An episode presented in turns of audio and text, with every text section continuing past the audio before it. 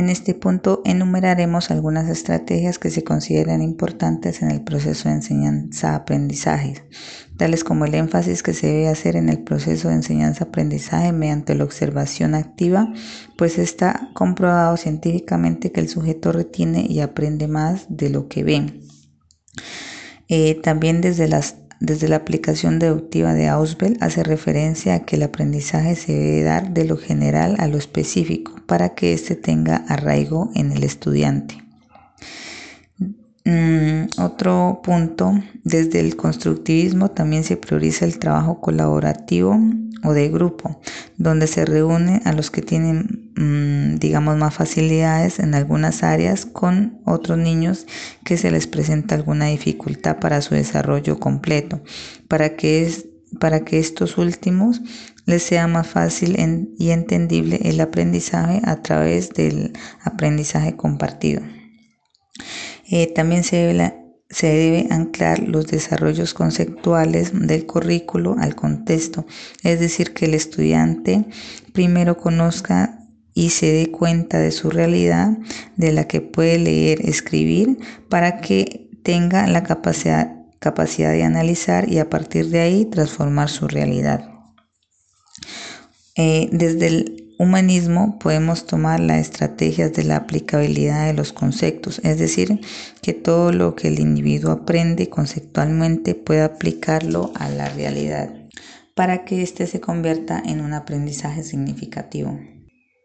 También desde el humanismo hay que basarse en la literatura para adelantar el proceso de enseñanza-aprendizaje, pues según esta teoría, eh, la literatura contribuye especialmente en la forma y el modo de pensar, eh, ya que quien lee ejercita la mente y se mantiene activo intelectualmente. En este primer apartado vamos a hablar de las principales teorías que podemos considerar que contribuyen con el proceso de construcción del proyecto transformador que enriquece la práctica pedagógica y a la vez la transforma. Encontramos desde las teorías tradicionales el cognitivismo y desde las contemporáneas el constructivismo, la pedagogía liberadora, el humanismo y el enfoque histórico-cultural.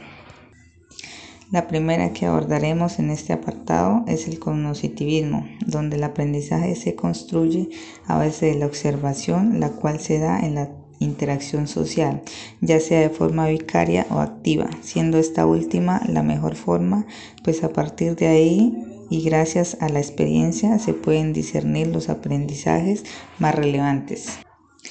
En cuanto a las teorías contemporáneas, la primera a citar es el constructivismo, que tiene como representantes pedagógicos eh, algunos que revolucionaron el pensamiento educativo del siglo XX, como Brunner, Vygotsky y el mismo Piaget. En cuanto al constructivismo, Chug en el 2012 nos dice que más que una teoría es una corriente filosófica acerca de la naturaleza del aprendizaje y para ello se establece una tríada que se relacionan entre sí. Ellos son la persona, la conducta y el ambiente es decir, que todo lo que aprendemos, incluida la conducta y la personalidad, está arraigada a la realidad social. Del mismo modo, Paulo Freire y su pedagogía liberadora también considera la práctica social como la base del conocimiento y esa práctica se ratifica y se transforma con base en las necesidades que surjan en el sujeto conocente de su realidad. Para cambiarla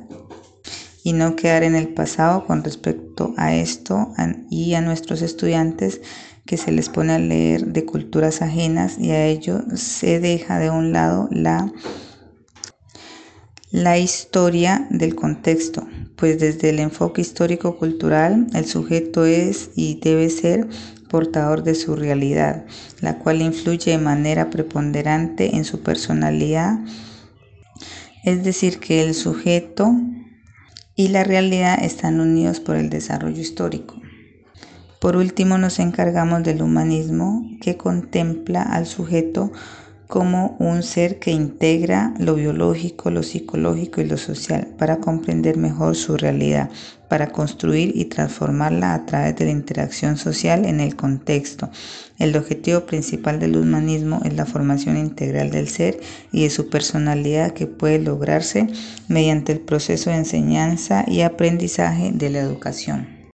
En cuanto a los aprendizajes personales, podemos decir que todos los días se aprende. Por más mínimo que éste sea, el aprendizaje es continuo, especialmente los que nos encontramos en el contexto educativo.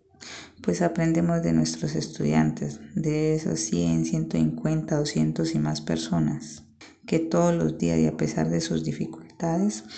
van a la escuela porque buscan un sueño, porque quieren cambiar su propia realidad, la de su familia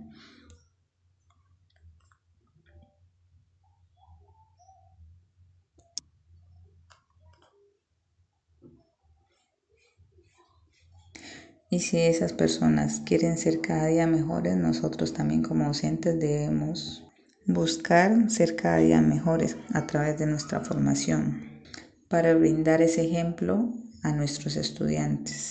Tratar de ser más comprensivos, tratar de comprender desde modelos educativos cuál puede aplicar mejor a sus formas de aprender. Es decir, que el primero que tiene que transformarse es el docente. Y cuando empezamos a conocer cada una de esas realidades de nuestros niños, empezamos a entender que vivimos en una realidad compleja, para,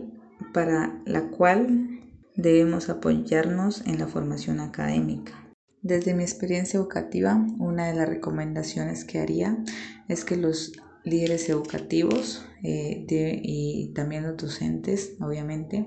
deben conocer más de la realidad y del contexto en que nos desenvolvemos. Pues por más que hayan funcionado algunas acciones o estrategias en otros contextos y llegamos a sitios diferentes, estas no se pueden aplicar de la misma forma y no van a dar los mismos resultados. Somos nosotros como docentes eh, quien debemos dar ejemplo de transformar esa realidad en que vivimos, especialmente con la formación docente, no solamente por lograr un escalafón, sino porque a través de la academia